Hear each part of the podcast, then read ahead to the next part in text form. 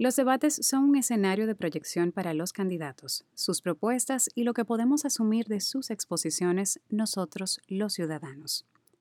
Hoy estaremos hablando de la importancia de los debates electorales, en especial de ser implementados aquí en República Dominicana, un poco de su historia y muchos más detalles. Soy María Alejandra Guzmán y estás escuchando Abraza tu Belleza, el podcast, episodio 5. Bienvenida a Abraza tu Belleza, el podcast, una plataforma de inspiración de la belleza en todas sus facetas, cuerpo, mente y espíritu. Aquí hablaremos de muchas cosas. La intención es que dejes brillar lo que tienes dentro, sabiendo que eres más que maravillosa así como eres. Bienvenida.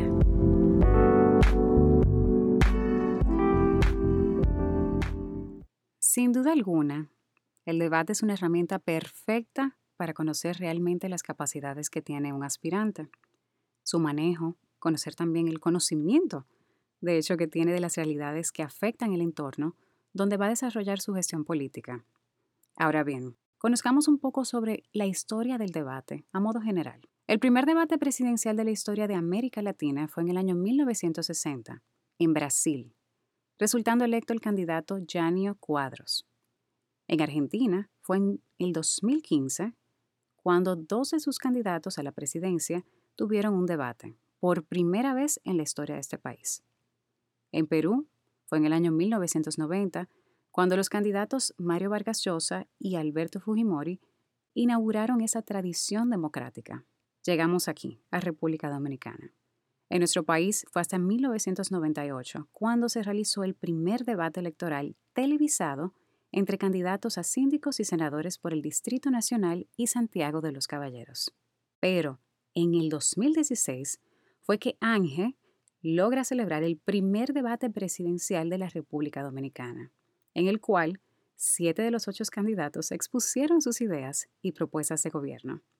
Y bueno, brilló por su ausencia el que ustedes ya saben. Se saben la historia, no hay que repetirla.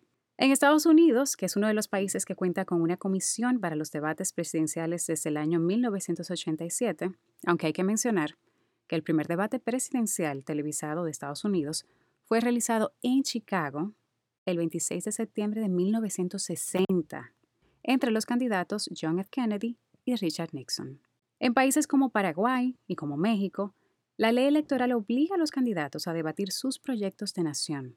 Ver los debates te lleva a realizar un voto consciente, un voto informado. Cero accionar a lo loco. Conoce tus candidatos, conoce quienes posiblemente te van a estar representando y ejerce tu voto con toda la información posible y acorde a lo que realmente te mueve o te llama de un candidato. Según la ley electoral de la República Dominicana, en específico la ley 275-97, sección 2 de la contribución a los partidos políticos, el artículo 48 dice, la contribución del Estado a los partidos políticos consiste en los aportes que éste les dará anualmente de acuerdo con lo dispuesto en la presente ley. Continúe leyendo. Artículo 49. Se consignará en el presupuesto general de la Nación y ley de gastos públicos un fondo equivalente al medio por ciento de los ingresos nacionales en los años de elecciones generales y un cuarto por ciento en los años que no haya elecciones generales. Sigo leyendo, artículo 50. La distribución de las contribuciones ordinarias del Estado se hará de la siguiente manera. A. En los años de elecciones generales, el 25% a ser distribuido en partes iguales entre los partidos políticos o alianzas a las cuales la Junta Central Electoral les haya aprobado candidaturas independientes a más tardar 10 días después de la fecha de cierre de la presentación de candidaturas de acuerdo a la ley. Y B. El restante 75% se distribuirá en proporción a los votos válidos obtenidos por cada partido, por cada alianza o coalición política en las últimas dos elecciones generales ordinarias, las presidenciales y las congresionales y municipales, a ser entregado a más tardar 10 días después de la fecha de cierre de presentación de candidaturas. En simple dominicano, lo vamos a platanar, recibieron en el año preelectoral 2019, dices el año pasado, una partida del Estado de 1.506 millones de pesos. Tenía que hacer el énfasis porque si no, me muero. Escuchen eso bien. 1.506 millones de pesos en tan solo el año 2019. De esos 1.506 millones, el 80% fue distribuido a partes iguales entre los cuatro principales partidos, PLD, PRM, PRD y PRSC, quienes obtuvieron más del 5% de los votos válidos emitidos en los comicios del 2016, un 12% para los partidos que obtuvieron menos de un 5% y un 8% se distribuirá en proporción a los votos válidos obtenidos por cada uno de los partidos que obtuvieron menos del 5%.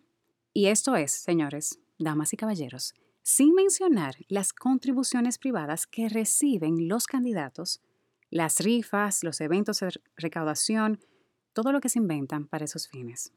Una buena pregunta para debate. ¿Qué hacen con ese presupuesto los partidos? Ding, ding, ding, ding. Díganme ustedes, ¿qué hacen? Bueno, yo puedo decir llenar las vallas de las calles con la publicidad. Obviamente, sumando a la contaminación visual. Fatal, una de mis quejas a modo personal. Otra cosa que pueden hacer, comprar votos. Hmm, soy feo, pero es una de las prácticas más viejas y más conocidas, ¿eh? Y no vamos a tapar el sol con un dedo. ¿Por qué creen ustedes, respóndame esto, por qué creen ustedes que se dinamiza la economía en tiempos electorales? Hmm, bueno, los debates existen para cuestionar las propuestas y son muy válidos cuando son objetivos y son participativos.